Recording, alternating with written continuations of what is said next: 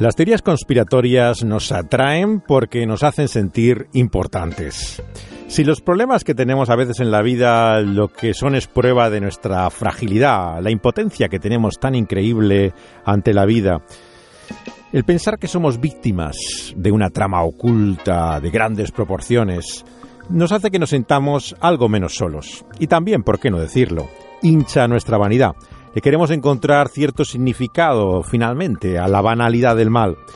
Y la verdad es que en este mundo caído no hay una inteligencia perfecta del mal. Más bien, lo que lo caracteriza es la estupidez, la necedad y el egoísmo con el cual todos vivimos. En una sociedad tan fragmentada en la que cada uno busca su propio interés. Incluso el protagonista hoy, John Todd, que vivió de 1949 al año 2007. Las redes están llenas hoy de grupos donde solitarios encuentran consuelo en saberse conocedores de una gran conspiración. Y John Todd hablaba sin lugar a dudas de la mayor de todas ellas. Es realmente el que introdujo el tema de los Illuminati en círculos cristianos.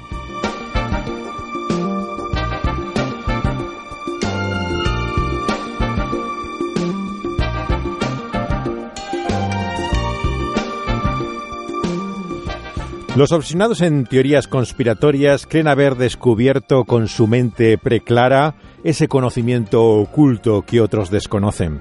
Transmitido por unos pocos, ellos han visto la luz que los demás ignoran. Esa mentalidad muy parecida a lo que en la filosofía y religión llamamos el gnosticismo, tiene también una versión cristiana, como en la antigüedad. Y en el mundo evangélico lo representa el protagonista que tenemos hoy en esta historia, John Todd. De ello es de lo que vamos a hablar ahora. Y le llega desde el pastor Jedediah Morse, un personaje del comienzo de la colonia de Estados Unidos, pasando por los cómics de Jack Chick, hasta las historias que todavía hoy circulan en el mundo cristiano sobre los Illuminati influenciadas por John Todd.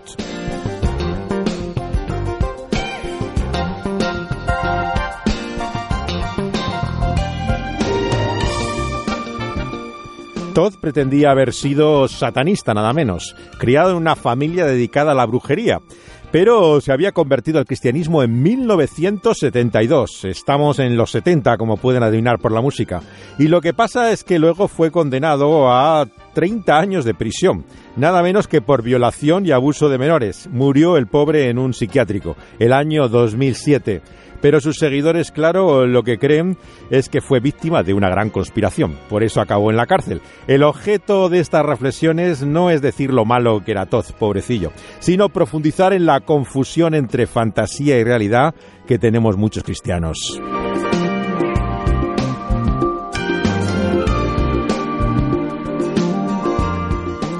Aunque ahora es más fácil que nunca obtener información por Internet, uno se encuentra habitualmente en las redes noticias falsas y mucha teoría conspiratoria. Es cierto que muchas están todavía en inglés, las fuentes, y el problema es que pocos dominan realmente el conocimiento de este idioma para saber más sobre ello. Pero en realidad, lo que pasa en general es que el mundo está lleno de ignorantes. Y hay tantos prejuicios que la verdad uno a veces desiste de intentar iluminar a tanta mente fanática. En el caso de los creyentes, además, la fe se une a la credulidad y hay un sentimiento de amenaza que siempre los hace ver enemigos por todas partes. En ese fanatismo buscan su identidad en lo que podría ser un nuevo tribalismo, que les libre del caos de este mundo actual. Su discurso se alimenta del mismo victimismo que todos los demás, pero consideran que sufren de ese mal y buscan la explicación no solamente en la Biblia, sino en esa realidad oculta de la que hablan las teorías conspiratorias.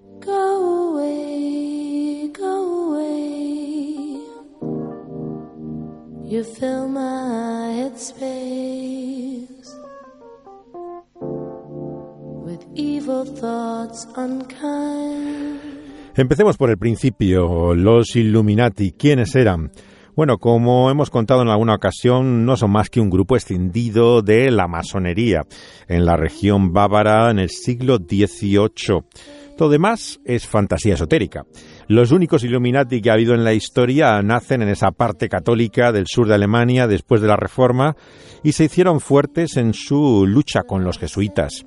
Con ellos se educa este hombre llamado Adam Weishaupt, que era un hombre de familia libre pensadora, su abuelo estaba influenciado por la ilustración, era un varón, el varón de Iskat, y después de estudiar Derecho, Weishaupt llega a ser profesor de la Universidad de Ingolstadt en 1772. Llega a ser, de hecho, el primer laico en ser catedrático de Derecho Canónico de la Iglesia, en lo que es Alemania después luego de la unificación. La oposición de sus colegas y miembros del gobierno bávaro le lleva a buscar apoyo en la masonería. Y los que confunden a los masones con los Illuminati tenían que saber que precisamente son lo contrario. Los Illuminati nacen en oposición a la masonería. Tras su decepción con la masonería, Weishaupt funda con otros cinco en 1776 un grupo que le llamó los perfectibilistas. Luego serían más conocidos como Illuminati. A pesar de su distanciamiento de la masonería, imitan los rituales de iniciación de la masonería. Están basados en supuestos cultos, misteriosos, mitra y demás. Especulan sobre las matemáticas, la limpieza de espíritu y lo que haga falta. Pero siguen la estructura jerárquica de los jesuitas y le encargan a este varón de Kenige los estatutos y grados que toman de la masonería para enfrentarse a ellos. Lo que pasó es que hubo una serie de dictos contra las sociedades secretas y los Illuminati tienen que desaparecer cuando arrestan a los cabecillas, el año 1786. Su líder es exiliado y finalmente vuelve al catolicismo antes de morir, en 1830 y nada más se supo de ellos hasta que un pastor protestante de Estados Unidos, luego, entonces era todavía una colonia inglesa, Jedidiah Morse, empieza a luchar eh, por la ortodoxia en iglesias congregacionales de Nueva Inglaterra. Había entonces un movimiento hacia el unitarismo que se alejaba de lo que era la visión ortodoxa del cristianismo hizo tres sermones en 1798, después de leer un libro. El autor se llamaba John Robinson y el título era Pruebas de la conspiración. Este defensor de la ortodoxia y del federalismo en Estados Unidos, Morse creía que los oponentes a todo esto estaban influenciados por los Illuminati. Él creía que no habían desaparecido, que eran los responsables de la Revolución Francesa. Y esa mente conspiranoica se implanta así en Estados Unidos en relación ni más ni menos que con la ortodoxia protestante porque este hombre, eh, Morse, que tiene, se llama así, claro, porque era el padre del inventor del telégrafo, del Morse. Era un geógrafo, había estudiado teología también y era doctor por la Universidad de Edimburgo, o sea, tonto no era. Era discípulo de Jonathan Edwards, ni más ni menos, el gran puritano, y dedicó gran parte de su vida a combatir el liberalismo en la religión se opuso a un unitario como profesor de Yale, eh, Henry Weir, y fundó también un seminario teológico en Andover. Organiza tal vez la más conocida iglesia evangélica congregacional que hay en Boston, Park Street, y era un bastión de la ortodoxia, un hombre de la sana doctrina. Pero cuando llegaba a este tema ah, de las conspiraciones ocultas, se volvía bastante paranoico. Y realmente eh, su influencia en este sentido eh, fue bastante eh, ligada a lo que va a ocurrir a continuación. Porque hay cierto protestantismo que empieza a relacionar la masonería en el siglo XIX con él, pero también otro tan opuesto a él que lo relaciona con la brujería y el satanismo. Y esto va a ser en el siglo XX. Para dominarlo recurren al antiguo nombre. Los Illuminati sería una mezcla de todo.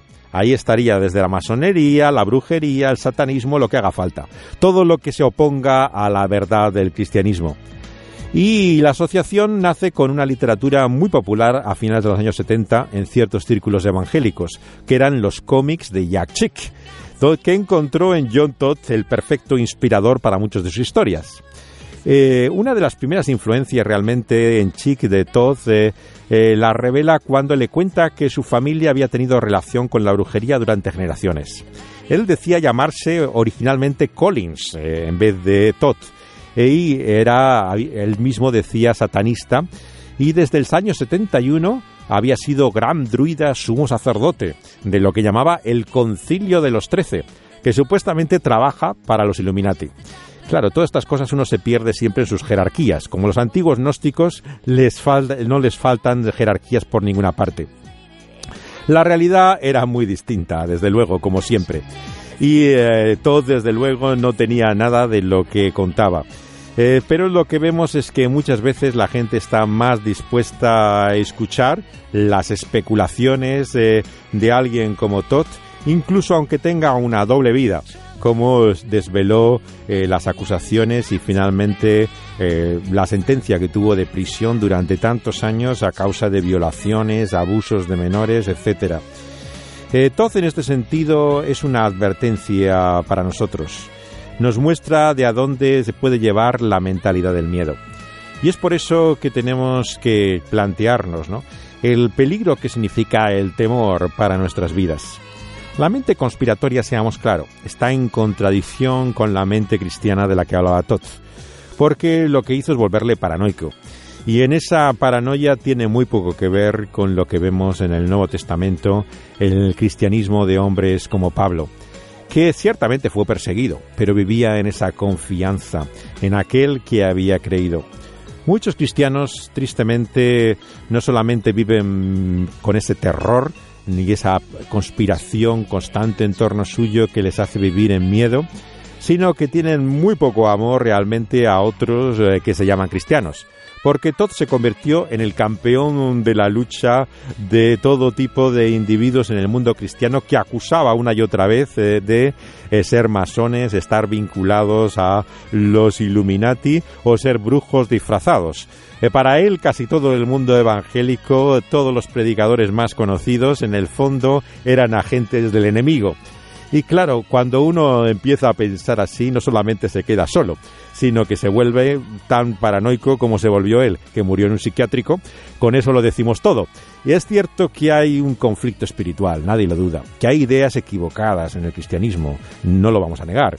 Es cierto que la verdad de Jesús tiene que proclamarse y que la enseñanza apostólica nos llama a examinar, a discernirlo todo pero no podemos vivir en ese miedo constante, en esa paranoia, viendo enemigos debajo de las piedras, buscando conspiraciones por todas partes. Eso tiene muy poco que ver con el Jesús que nos dice una y otra vez no temáis, no tengáis miedo. El verdadero cristianismo es un cristianismo confiado, que se basa en la seguridad, que reconoce el conflicto, que reconoce el peligro, pero que no se engaña, porque el mal está en cada uno de nosotros. No hay una crimen perfecto, no hay una conspiración donde el mal se muestre en toda su inteligencia. No hay más que mirar a nuestro interior.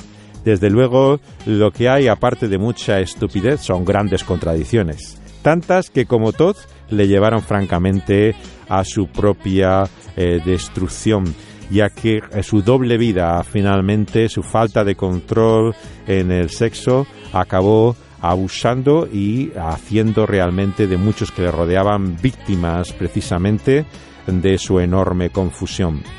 Por eso, si conocemos esa verdad que es Cristo Jesús, debemos vivir en confianza, pero también descubrir que el mal no está lejos, el mal está dentro de nosotros.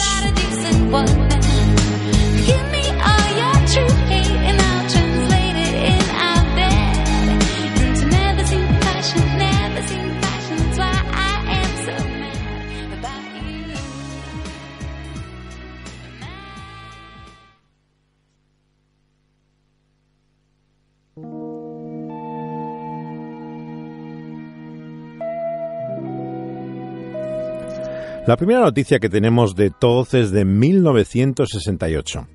Tenía entonces 19 años. Estaba casado con una mujer que se llamaba Linda y tenía una niña, tenía 4 años. La niña se llamaba Tania. Vivía con unos familiares, toda esta familia, en Phoenix, Arizona, cuando le pide a un pastor llamado James Outlaw de una iglesia pentecostal unicitaria, o sea, lo que a veces se llama popularmente como solo Jesús, por ese bautismo solo en el nombre de Jesús, eh, le pide que sea bautizado así, en ese nombre solamente. Y le cuenta la siguiente historia. Dice que había sido boina verde, o sea, miembro de las fuerzas especiales del ejército de los Estados Unidos en el Vietnam, y tenía como misión ni más ni menos eh, que había recibido de los Illuminati por el concilio al que pertenecía como gran druida sumo sacerdote traer la brujería a las filas del Vietnam.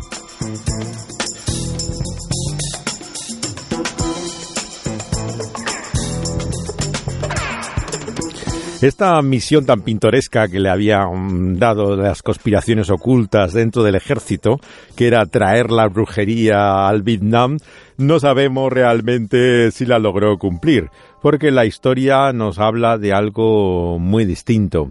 De hecho, realmente él parece ser que es muy dudoso eh, que hubiera estado en eh, Vietnam mismo, ¿no? Y menos aún que fuera boina verde. Pero esto es como vamos a ver toda la historia de Todd mismo. Lo cierto es que él le cuenta a este pastor que había estado dedicado a la brujería hasta ser convertido en una iglesia pentecostal al sur de California. Outlaw recuerda que Todd entonces desaparece. Le cuenta esta historia, pero vuelve luego y esta vez ya no tiene esposa, está sin mujer. Le dice que el Señor le ha dado una profecía por la que tenía que separarse de ella y buscar otra pareja una conveniente profecía. Y el pastor le asegura que estaban equivocados, pero le ayuda a Ted a encontrar trabajo en un restaurante mexicano. Y a continuación vuelve a desaparecer. No hay más noticia de él hasta finales del 72 o principios del 73.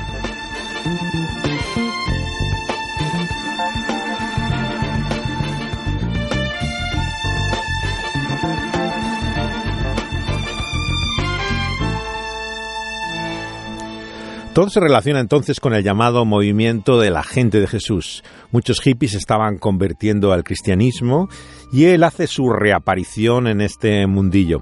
Tiene que ver con el ministerio de un café bar, que era como se llamaban a estos centros de misión evangelística muy vinculados al estilo de la gente de Jesús. Se llamaba La Puerta Abierta y allí conoce a alguien llamado Ken Lon. Outlaw le presentó a Todd, a este hombre, y Long creía que Todd hacía milagros. De hecho, le pareció ver una vez curar una pierna. Era parte de la gente de Jesús y cuando Todd le pide que le case con una chica de San Antonio, que se llamaba Shannon Garber, Long eh, se había hecho ya pastor bautista independiente en Phoenix. Estaba en la tradición eh, de un, un, grupo de iglesias llamado de la libre voluntad o del libre albedrío. Pero Todd seguía en el café, donde varias chicas de repente empiezan a acusarle de intentar seducirlas. Dos le confiesan a Lom que había tenido relaciones sexuales con él y cuatro le dicen que estaba todavía en la brujería, por lo que Lom, eh, desde luego, ante tal cúmulo de acusaciones, le acaba echando de su ministerio en el café bar.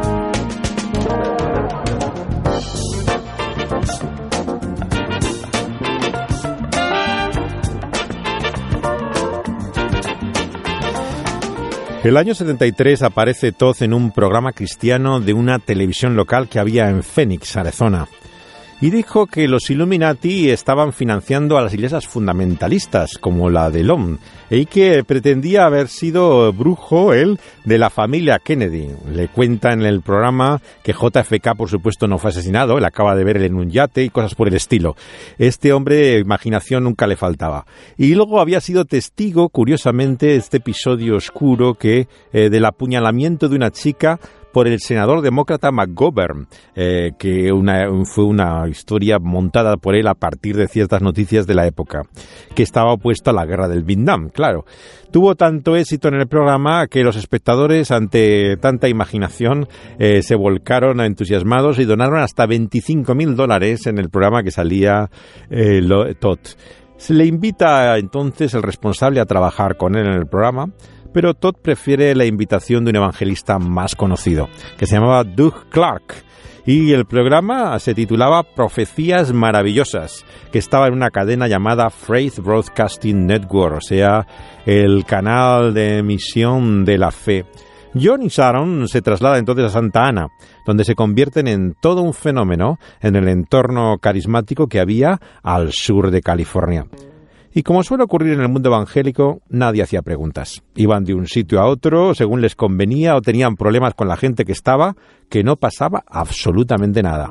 Donde iba le recibían con los brazos abiertos, porque todos pensaban que su lugar era mejor que el que había dejado. No fue hasta el año 79 que un periodista de investigación llamado Gary Metz hace un reportaje sobre él para la prestigiosa revista Christianity Today. Esta revista, Christianity Today, fue fundada por el evangelista Billy Graham y era dirigida por un interesante pensador llamado Carl Henry. y seguido de otros en la publicación de la gente de Jesús de Chicago, de Cornerstone, Metz empieza a contar una historia muy diferente a la que Todd había contado hasta ahora. Yo estaba suscrito a las dos revistas, a Cornerstone, a la gente de Jesús y a Christianity Today en aquella época, y recuerdo muy bien sus artículos. Eh, la respuesta, claro, del círculo de Todd era evidente. Los conspiranoicos dijeron que Gary era un agente de la CIA Ahora, eh, para hacer eh, esta investigación, he tomado contacto con Gary Metz. Le he encontrado finalmente eh, que no parece ser un agente secreto muy competente porque era bastante fácil de encontrar por Facebook. Pero realmente vemos que recuerda todavía vagamente la historia que investigó. Aunque me dijo que tenía que mirar los detalles en las notas para saber lo que fue las fuentes que tuvo de su historia. Pero desde luego me parece que de agente secreto tenía poco Gary Metz.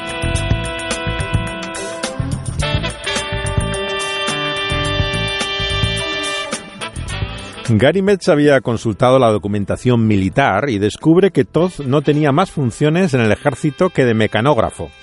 Y ni siquiera estuvo en NAM. Toda la historia realmente de él en la guerra es ficticia. El informe médico del ejército dice que Todd sufría, y cito literalmente, Inestabilidad emocional con fantasía pseudológica que le hacía difícil distinguir la realidad de la fantasía. Eso decían los médicos del ejército.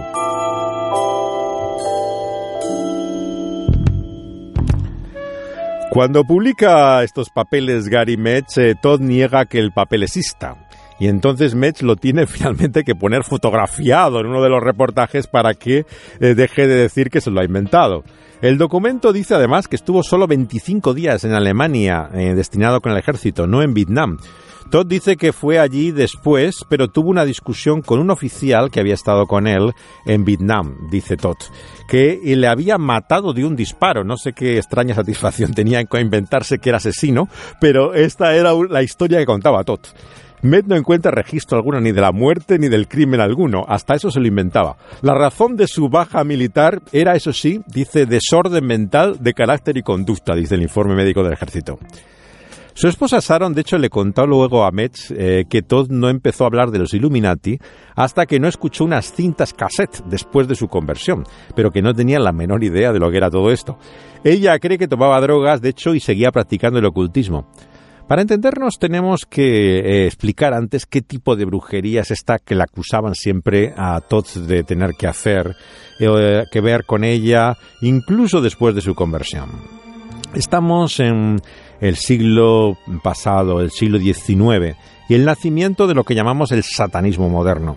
En aquella época, Alistair Crowley, eh, que murió en el año 47, había sido criado en asambleas de hermanos muy cerradas y enfermizamente se identificaba con todos los personajes oscuros de la Biblia. Caín, Judas, el anticristo. Era un hombre que llegó a presentarse hasta voluntario eh, a las autoridades revolucionarias de Rusia para acabar con el cristianismo después de los zares. Y el hombre tenía una obsesión eh, como había tenido una educación muy represiva, buscaba la liberación sexual. Y esto era por medio de la magia. La brujería de la que Todd habla y a la que se refiere en todo el mundo no es ni más ni menos que prácticas sexuales. Esto era lo que hacía. Y su propia cuñada dice que Todd le había dejado embarazada, que era prácticamente lo que vemos que caracteriza una y otra vez cada una de las historias de Todd, ¿no? Sus aventuras con experiencias sexuales. Como se pueden imaginar, John no duró mucho tiempo con su segunda esposa. Sharon la deja en el año 76 y se marcha otra vez, esta vez a Dayton, y allí conoce a otra tercera, Seila Spoon Vivieron dos años juntos antes de casarse. Eran padres de hijas adolescentes los que le denunciaron entonces por corrupción de menores.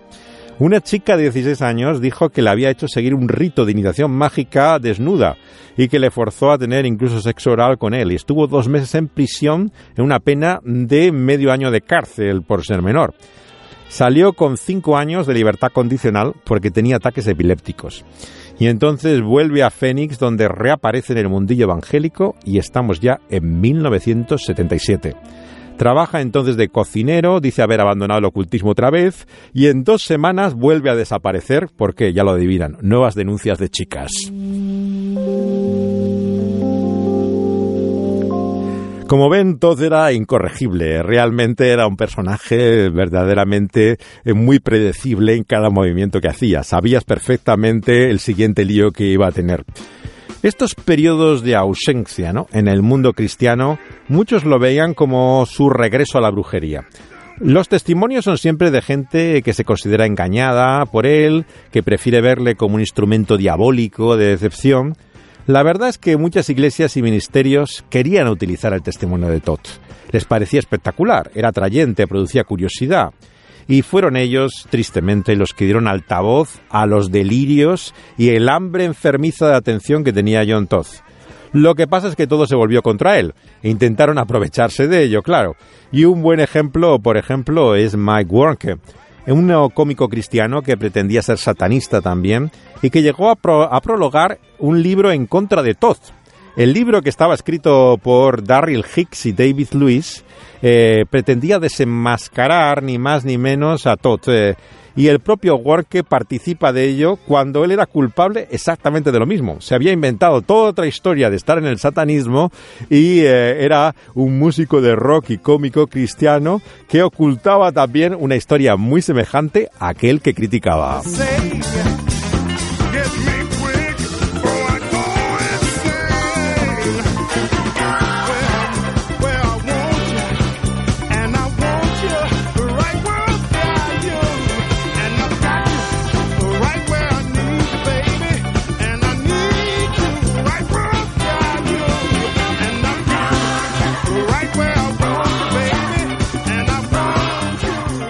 Culpar a Todd de todas estas cosas es no comprender que él no es más que el síntoma de una enfermedad más grande, de un mal más profundo.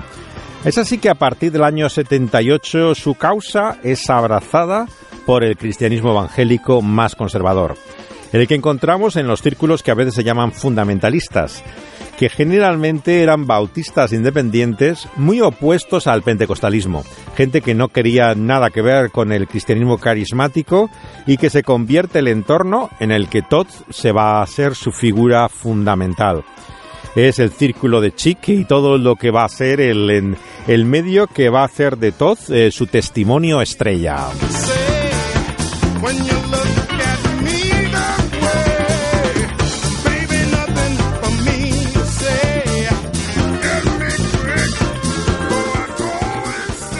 Por ello, Todd tiene que silenciar eh, a finales de los 70 su pasado en medios pentecostales y carismáticos. Como contamos, él se había convertido en una iglesia pentecostal en California, se había formado a partir de su bautismo unicitario, también con la gente de Jesús que era carismática y tenía un pasado muy claro en este medio, lo cual silencia convenientemente. Y lo que sí añade a su mensaje es la conspiración que los Illuminati tienen por organizaciones cristianas de predicadores eh, que precisamente vienen de ese círculo donde él estaba y que eh, lógicamente era algo eh, que era confirmador para estos círculos conservadores de sus prejuicios en contra de todo este cristianismo evangélico. Es el caso desde Billy Graham mismo, que llega a ser acusado de ser también parte y instrumento de los Illuminati, pero por supuesto de muchos predicadores pentecostales, Oral Roberts, eh, Pat Robertson, Jerry Falwell, Jim Baker de los escándalos de los 80, Demos Sakarian de la Organización de Hombres de Negocios del Evangelio Completo, el hombre conocido por su Ministerio de Sanidades, Morris Cerulo, pues saben, todos son Illuminati, según John Todd.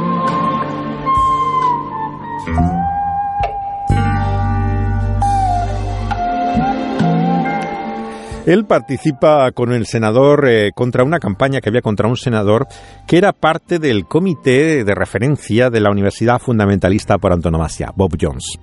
Esta universidad del sur de Estados Unidos, donde Billy Graham se había formado originalmente, que era conocida por su racismo, prohibía el matrimonio mixto, bueno, todos los prejuicios realmente de este cristianismo conservador eh, en ese entorno fundamentalista, tenía entre sus referencias a un senador que empiezan a acusar de repente de masón varios. Y la acusación en estos medios de masón quiere decir masón, ocultista, satanista o illuminati. Esta es la conexión, digamos, de que ve en todo ello.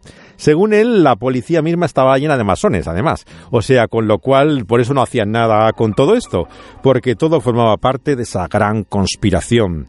Y desde luego cuando él tenía problemas con la policía cada vez que eh, tenía un desliz era por supuesto otra conspiración de los Illuminati.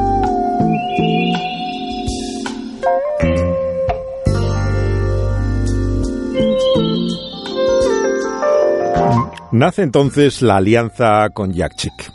Él había usado ya Chick información que le había dado Todd el año 74. Él hacía una serie de cómics que no son los más conocidos, estos pequeñitos que se suelen distribuir, sino los grandes, a color. Existen en castellano también. Se llaman Los Cruzados en español. Y él había sido la fuente principal de uno que se llama La Cruz Quebrada y eh, era una historia realmente estrambótica en el sur de Estados Unidos de sheriffs que esconden una conspiración satanista que descubren, bueno, una, una de película. Y realmente eh, Stranger Things se quedaba corto ante las historias que contaban eh, Chick y Todd, ¿no? Y hace otros dos de la misma serie, Ángel de Luz y Hechizado. Su nombre aparecía arriba, en la primera página del cómic, o sea, estaba bien conocido cuál era el origen y la fuente de ellos. Y en el último es incluso un personaje. Eh, se llama Lance Collins en el cómic. El apellido era el que él decía tener en su familia eh, ocultista de brujería. En ese tercero incluso le intentan asesinar, con el que empieza a decir a partir de ahora que la conspiración lo que busca es su muerte. Este último, el de hechizado, es el único que no está traducido. Los otros dos eh, están traducidos. ¿Por qué no tradujeron el de hechizado? Bueno, porque es todo un cómic contra el rock cristiano. Claro, este fenómeno es muy típico en Estados Unidos en aquella época, pero en el mundo latino son otras músicas las que primaban que no el rock cristiano. Y entonces consideraron eh, los autores que no tenía mucho sentido. Cuando hay referencias en las publicaciones de Chica al rock cristiano, lo traducen automáticamente en tiempos actuales como el reggaetón cristiano o cosas parecidas adaptadas al medio latino, ¿no? Donde lo que predominan más son los almistas o la música de alabanza, pero rockeros, rockeros no tenemos muchos en el mundo cristiano latino.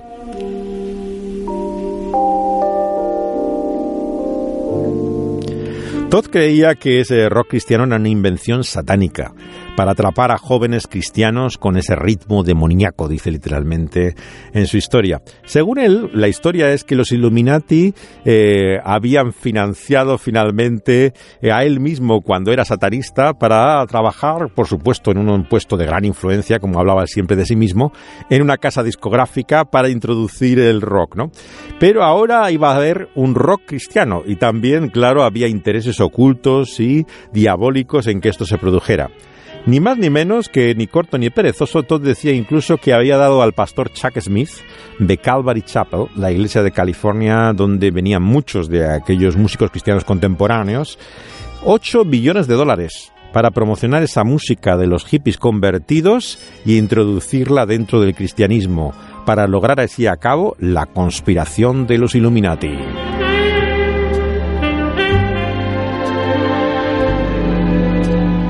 Todd predice que los Illuminati tomarán el mundo el año 1979. Tras un gran desastre económico, Carter, el presidente de origen bautista, era el anticristo para él.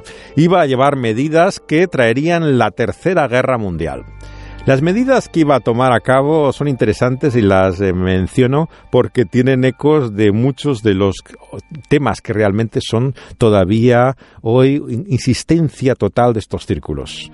Lo primero que iba a hacer ese anticristo que es Carter era quitar el derecho a las armas. ¿Les suena, verdad? Algo que para el cristianismo que conocemos en estos círculos conservadores es tan sagrado como la Biblia, el rifle y la Biblia, ya saben. Y segundo, iba a quitar la exención de impuestos a ministerios cristianos, que es claro una de las explicaciones por la que hay tantas organizaciones cristianas religiosas en Estados Unidos, ¿no? Están libres de impuestos. Y en tercer lugar, iba a ordenar el genocidio. ¿El genocidio para quién? Para los que promueven la conversión de miembros de otras religiones al cristianismo. Ni más ni menos que habría pena de muerte para la evangelización. Y en cuarto lugar, eh, Carter iba a establecer la ley marcial, que es un privilegio del presidente de Estados Unidos.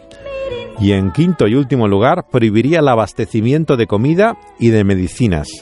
que era la obsesión de todos estos que buscan la supervivencia en la América profunda, ¿no? E intentan abastecerse para cuando venga eh, todos estos mm, eh, fenómenos que van a traer la gran crisis del desastre que se cernirá sobre América.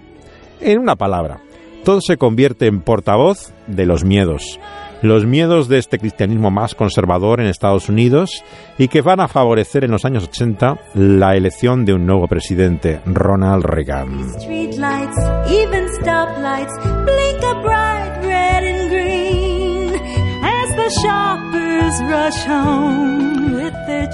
Cuando uno busca imágenes de John Todd para ver visualizado a quién estamos hablando, lo que encontrará en el buscador de su ordenador eh, o teléfono móvil no son más que una foto con bigote eh, en blanco y negro de los años 70. Claramente parece un personaje sacado de esa época. No se conoce ni una sola imagen de él después, ¿no? Y es de una calidad pésima, cuesta un poco reconocerle, pero este es el único referente visual que tenemos de él. Eh, lo que sí encontrarán, y de esto les voy a hablar ahora, es la ilustración de la portada de una publicación suya, que lleva el nombre Los Illuminati y la Brujería. Es una edición, agárrense, preparados, es una edición de los niños de Dios, sí, ni más ni menos que de Moisés David y eh, del grupo realmente más controvertido de todos los que surgió como secta de las de eh, la gente de Jesús, cuando se llamaban ya la familia internacional. Lo publicaron en 1980.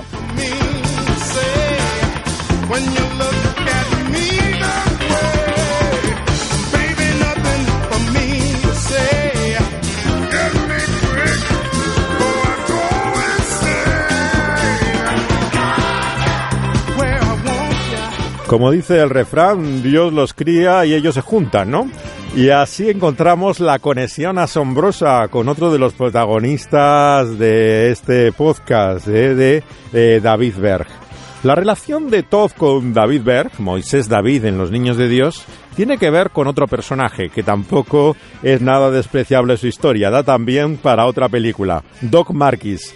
Doc Marquis eh, nació en 56 y murió en 2018, recientemente. Es un escritor cristiano también que pretendía haber sido miembro de los Illuminati desde que era niño, en la infancia. Había dejado la organización en 1979, según él y quería hacer eh, entonces había descubierto eh, cosas que eran peligrosas eh, de que fueran públicas. Algunos de los descubrimientos de Marquis era, por ejemplo, que Sharon Tate, sí, Sharon Tate, la de Polanski, fue asesinada por eh, Manson en el año 69 y lo adivinan, ¿eh? Era también Illuminati, claro.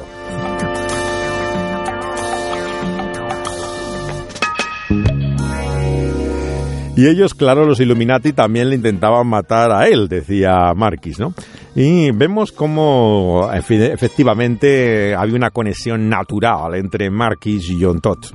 Marquis había empezado a dar charlas para los niños de Dios en una casa que tenía la familia anteriormente en Friendswood, Texas. La casa pertenecía al llamado hermano Tomás. Recuerdan que en los niños de Dios cada uno tiene un sobrenombre y apodo que no es el real.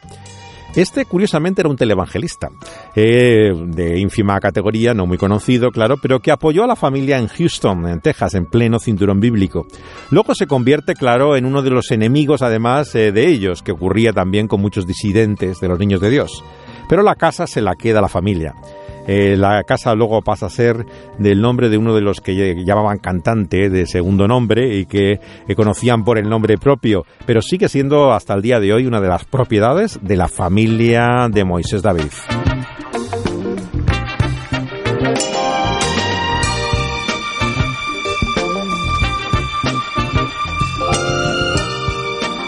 La publicación de John Todd del año 80, que se llamaba Los Illuminati y la brujería, iba acompañada de los dibujos de un personaje llamado Jacob Sailor, literalmente Jacob el navegante.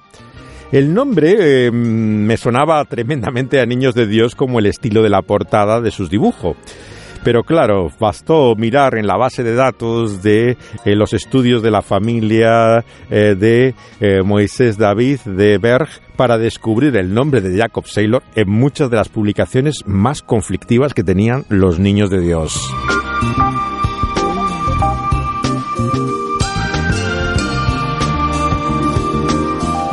La editorial del libro de Todd eh, vemos que lleva el nombre de True Comics, o sea, cómics verdaderos, pero con X, lo de cómics, al final. Y eran solo para adultos, entre comillas, porque, claro, estas publicaciones que hacía Berg, como dijimos en la serie dedicada a los niños de Dios, eran de dos tipos. Había unas que difundían para gran público, te lo daban en la calle, cuando salían, y que no tenían más que hablar, eh, discursos sobre el amor, eh, hablaban de Jesús y de una forma atractiva para la juventud de presentar el cristianismo. Pero luego había otras publicaciones y estas llegaban a las manos solamente de los seguidores que entendían, que sabían realmente y que no se escandalizaban, lo que él llamaba no los creyentes inmaduros de leche, sino los que desde luego estaban acostumbrados a carne, mucha carne. El contenido sexual de estas cartas de los niños de Dios es famoso, ¿no? Realmente es prácticamente pornográfico. Pero el autor de estas ilustraciones, de algunas de ellas, es, ya lo pueden adivinar, ni más ni menos que Jacob Saylor, el dibujante que ilustra el libro de John Todd. Él fue realmente el que acompañó eh, todo esto y va unido con unos comentarios propios de los niños de Dios con las siglas MM. Bueno, MM, basta investigar un poco en la base de datos para ver qué son las iniciales que utilizaba en aquella época todo el departamento de publicaciones de la familia. Significa literalmente Mail Ministry, ministerio por correo. Y era el departamento de literatura que Berja había hecho para publicar sus cartas y difundir su material. Ese es el misterio de los comentarios de MM que acompañan a John Todd con los dibujos de Jacob Saylor en su publicación del año 80, Los Illuminati y la brujería. Bueno, pues Todd eh, fue arrestado el año 87. ¿Y saben lo que pasó? Bueno, ya se lo imaginan a estas alturas, ¿no? Lo que le llevó a la cárcel esta vez fue la violación ya de una estudiante de la Universidad de Carolina del Sur. Claro, por la violación eh, podía haber estado unos años en la cárcel, pero es que es acusado también de abuso de menores aprovecha la, etapa, de los años 80 para estar en una escuela de karate. Recuerdan aquella época, ¿no? Era la época de Bruce Lee, toda la fascinación por las artes marciales orientales y claro, a Todd también, que era un hijo de su época, le fascinaba todo esto. Se mete en una escuela de karate a enseñar él como maestro y claro, lo que acaba es enseñando otras cosas, realmente a los adolescentes, sobre todo femeninas, que acudían a aquel centro. La sentencia era de 30 años. Fíjense lo que haría para tener 30 años de pena realmente. Eh, fue liberado finalmente el año 2004, eh, pero le mandan a seguir un tratamiento en el Departamento de Salud Mental que había en ese estado. Allí murió siendo ingresado a finales del 2007. Es el fallecimiento de John Todd. Al final de su vida parece que Todd vuelve al pentecostalismo unicitario del comienzo, del solo Jesús. Lo evidente es que al final negaba la Trinidad, discutía mucho sobre esto, no había más bautismo que el de solo Jesús y parecía volver a los tics iniciales de su introducción al mundo cristiano. El año 2006, Chick continúa publicando sus cómics como si nada hubiera pasado. Y sigue hablando de él todavía en una publicación de ese año 2006, ¿no? Eh, como el, ex gran druida sumo sacerdote. O sea, realmente a él no le afectaron lo más mínimo las campañas de desprestigio a Todd. Seguía confiando en él y pensando realmente que todo eran conspiraciones de los Illuminati.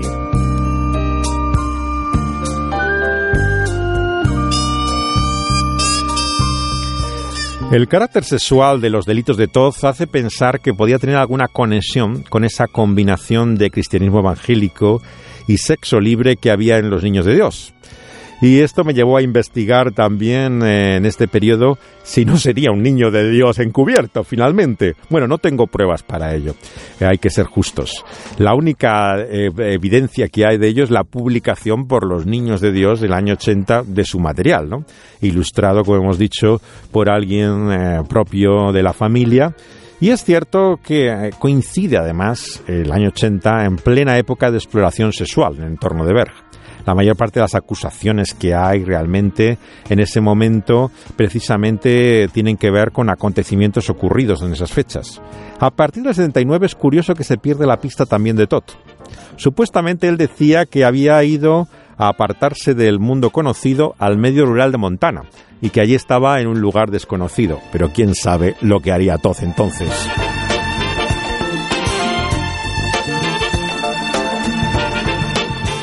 Otro argumento es que la familia internacional no publica autores que no sean niños de Dios. Ni siquiera Doc Marquis publicó un solo texto suyo con el nombre de y la, y la publicación de los niños de Dios. El hecho de que publicara Todd no es un pequeño detalle, es realmente indicador de una relación bastante más profunda de lo que parece. Pero bueno, este es uno de los muchos misterios y enigmas de Todd que aún quedan por resolver. Lo increíble es que todavía haya muchos cristianos y particularmente conservadores evangélicos eh, que le defiendan como si nada de esto hubiera pasado.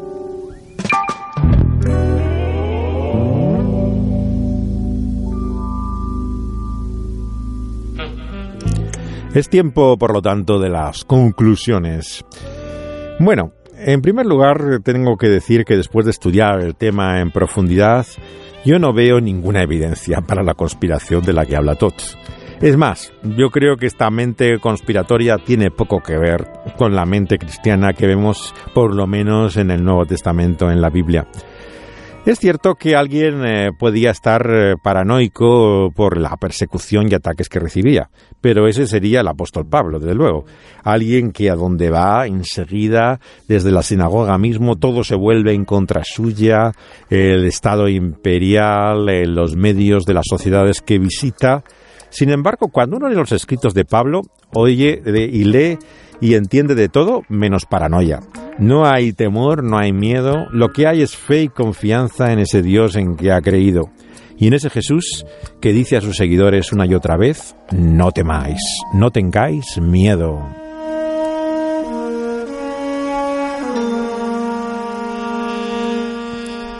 El clima de sospecha en que viven muchos cristianos parece desconocer ese amor de Dios por su pueblo el sentido de protección, de seguridad que da también a sus discípulos en textos como en el Evangelio de Juan capítulo 17. ¿Y en qué se reconocería, dice Jesús, a sus discípulos? En el amor que tenían entre ellos. Como decía Francis Schaeffer, esta es la apologética final. Y desde luego, amor por los discípulos y seguidores del cristianismo no podemos decir que tenía mucho tot, porque para él todos eran falsos maestros, todos eran ni más ni menos que demonios encubiertos, eran eh, instrumentos de los Illuminati, desde luego respeto tenía muy poco por el mundo cristiano.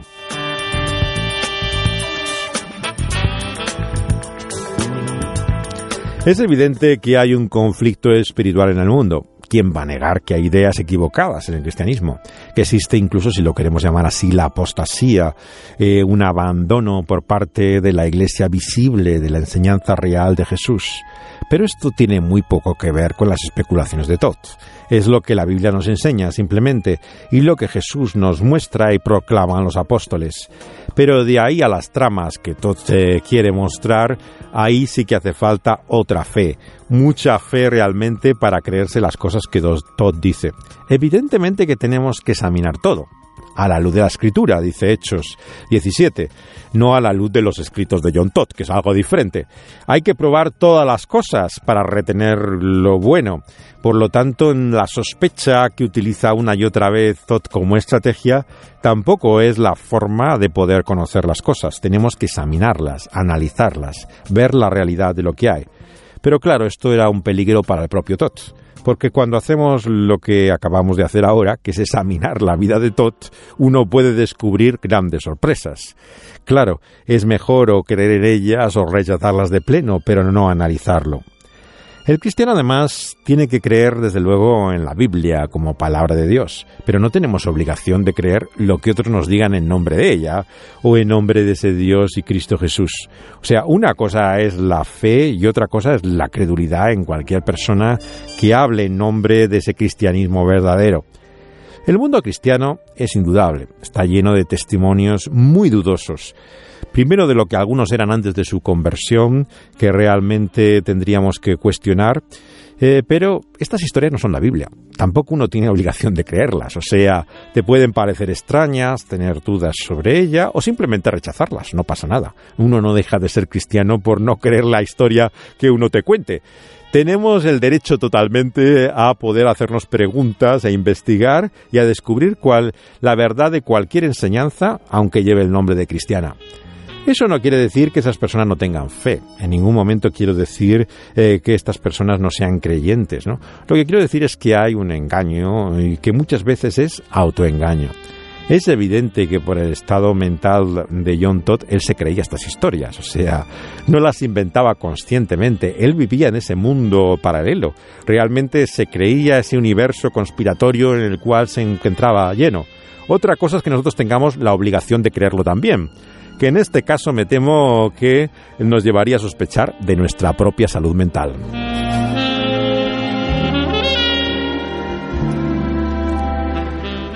Nadie está libre de mentira. Tampoco quiero dar la impresión de que Todd fuera peor que ninguna otra persona. No, a menudo nos engañamos a nosotros mismos y queremos acabar también con este tono compasivo. ¿Quién realmente no ha acabado exagerando partes de su propia historia, acabando a describir elementos de su experiencia que veía que eran más llamativos, producía más curiosidad e interés en otros. Y acaba uno exagerando. Realmente empiezas a contar las cosas de un modo que no es exactamente como son.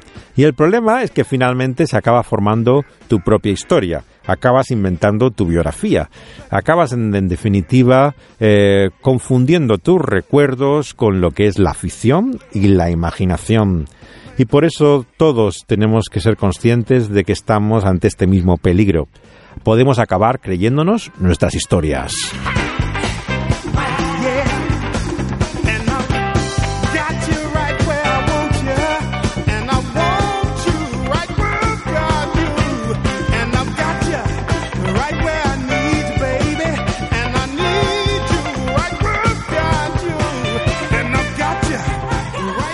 La mentalidad conspiratoria ignora esa realidad profunda que tiene el mal en la Biblia y que llamamos pecado. Por muy inteligente que el mal parezca, no hay conspiración perfecta. Una de las evidencias claras, además de lo que la Biblia llama pecado, es la estupidez, la necedad, la tontería que nos acompaña una y otra vez en nuestra condición caída. Reconozcámoslo, confesémoslo, somos estúpidos. Cometemos estos errores una y otra vez que hacen de nuestra vida realmente un desastre, si no tan grande como Tots, pero desde luego podía tomar ese camino como siguiéramos en la misma necedad. Y no hay crimen perfecto. Nuestro ego, por supuesto, nos hace creer que somos más listos de lo que realmente somos y pensamos que podemos engañar a cualquiera.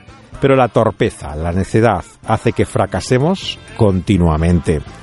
Por eso es que debemos dudar de ciertas teorías conspiratorias, porque desde luego son demasiado perfectas, demasiado inteligentes, no tienen en cuenta la estupidez congénita del ser humano.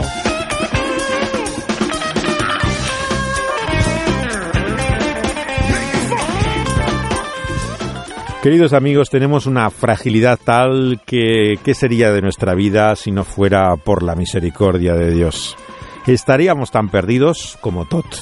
Por lo tanto, lejos de querer simplemente juzgar a Tot, lo que hemos querido es estar alerta a la necesidad de no confiar realmente en nuestra imaginación y pretendida sabiduría y encontrar finalmente la verdad en la cual también Todd eh, decía una y otra vez poner su confianza, la que hay en Cristo Jesús.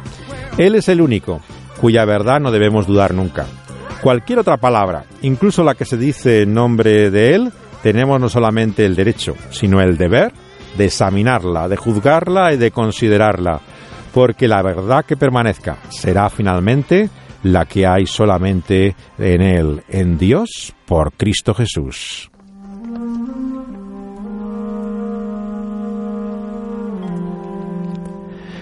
Esto ha sido engaño y desengaño en una nueva entrega de investigación en este mundo realmente extraño en el cual nos movemos.